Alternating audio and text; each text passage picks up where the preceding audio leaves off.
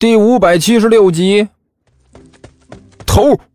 就在这时，他们身后的一名警察跑了过来，喊了一声：“干嘛？”那名警官一肚子火气，没好气的问了一句：“头，这这这个地方有有点眼熟啊？”那名警察说道：“眼熟。”警官左右看了看，顿时骂了一句：“嘿，我去，这这里不是……”之前我们开始跑的那个公交站吗？头，我说刚才怎么觉得那一路上的风景有点眼熟呢？那个跑过来的警察苦着脸说道：“我们刚才跟着十五路跑了一圈啊！好家伙，幸亏这十五路算是短程公交，不然我们现在还在跑呢。这这是什么情况？”那名队长气急败坏地喊了一嗓子：“到底怎么回事？”我我我我也不知道啊！小宋哭丧着脸摇了摇头，看了一眼仍然在不停狂吠的二虎，也不知道该怎么办才好了。徒弟，今天晚上这面条做的有点咸了。李延独吃了一口面条，然后说道：“下次调料包少放一点就好了。”呃，是师傅，我知道。汪旭动作僵硬的点了点头，然后戳了一筷子面条，慢慢的一点一点的向着自己的鼻子捅过去。喂喂喂喂喂！李延独连喊了两声，汪旭一点反应都没有，一双眼睛仍然直勾勾的盯着前方。哎呦我去！李延独伸手一巴掌把汪旭手里的筷子拍到了地上。哎呀！汪旭顿时惊呼了一声，莫名其妙的看着李延独。师傅，你你这是干什么？干什么？李彦独没好气的说道：“我要是不把你这个筷子拍掉，你现在就三个鼻孔眼了，你知道吗？好家伙，和魔怔了一样！你这是怎么了？下午回来就魂不守舍的，想什么呢？”师傅，一听李彦独说起这个，汪旭立刻就好像是来了精神一样，把手里的筷子放下，一本正经的问道。徒儿问您个事情，有什么你就说，这么客气我不大习惯呢。李延独咂了咂嘴，说道：“师傅，你说这里的风水好不好呢？”汪旭很认真的问道：“你怎么突然想起问这个了？”李延独奇怪的看着汪旭问道：“你以前不是对这个风水什么的不太关心吗？”以前是徒弟，我年幼无知，不知道个深浅，对我们国家这种传统文化没有放在眼里，所以没好好听。现在我这不是突然有兴趣了吗？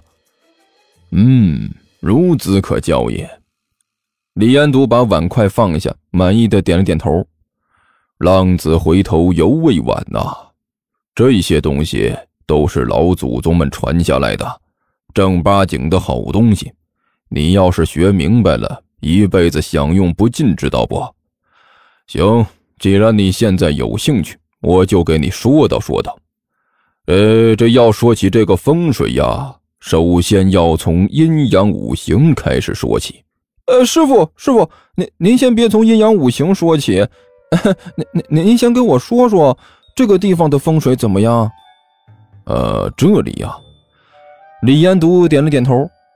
也行，有个例子可以加深理解嘛。呃，这里中间是沟，两边是山，风水呢，这里叫……呃，师傅，师傅，您就别跟我讲这些了。汪旭哭丧着脸说道：“您就直截了当的告诉我，这地方风水到底好还是不好吧？”你今天怎么了？李延独惊讶的看着汪旭，什么意思？师傅，您就直接说吧，说吧。这是龙游潜水的困局，不好。怎么了？李彦都问道。你到底有什么事儿？师傅，既然这里的风水这么糟糕，但是怎么人这么好呢？汪旭一副百思不得其解的模样。您说奇怪不奇怪？你这都什么和什么呀？李彦都顿时气乐了。没头没尾的，我都听糊涂了，你就不能说的清楚明了一点吗？呃，那个师傅，我我老实和您说了吧。王旭感慨万千的叹了口气：“您不知道，今天下午我抬着找到的箱子回来的时候，结果您猜怎么着？遇到了一个大美女啊！好家伙，老漂亮了，就住在新搬来的那家。论姿色，毫不逊色于万晨，而且极具古典美，看着都养眼。我就奇了怪了，这地方到底怎么回事啊？有什么好的？”怎么美女一个接着一个的都跑这里来了？啥？美女住在新来的那家？可不是吗？王旭感慨的叹了口气。这种级数的美女，以前想要见到一个都难，现在倒好，一下子出来了两个，简直的！徒儿，我现在都不知道该说什么才好了。没道理呀！李延独摸了摸自己的下巴。这地方的风水不应该出这事儿啊，可实际上就出了。王旭嘀咕了一句：“你没看到，简直看到眼里都觉得晃眼。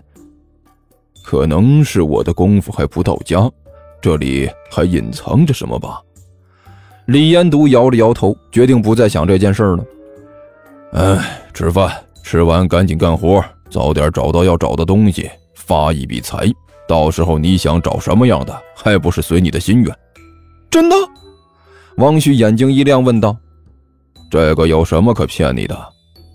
李延独抹了抹嘴儿：“好好干活，暂时不要胡思乱想。等到成功之后，你这些美梦全部都能成真。”好嘞！王旭顿时笑逐颜开的点了点头：“师傅，那我们还等什么？赶紧开始干活吧！”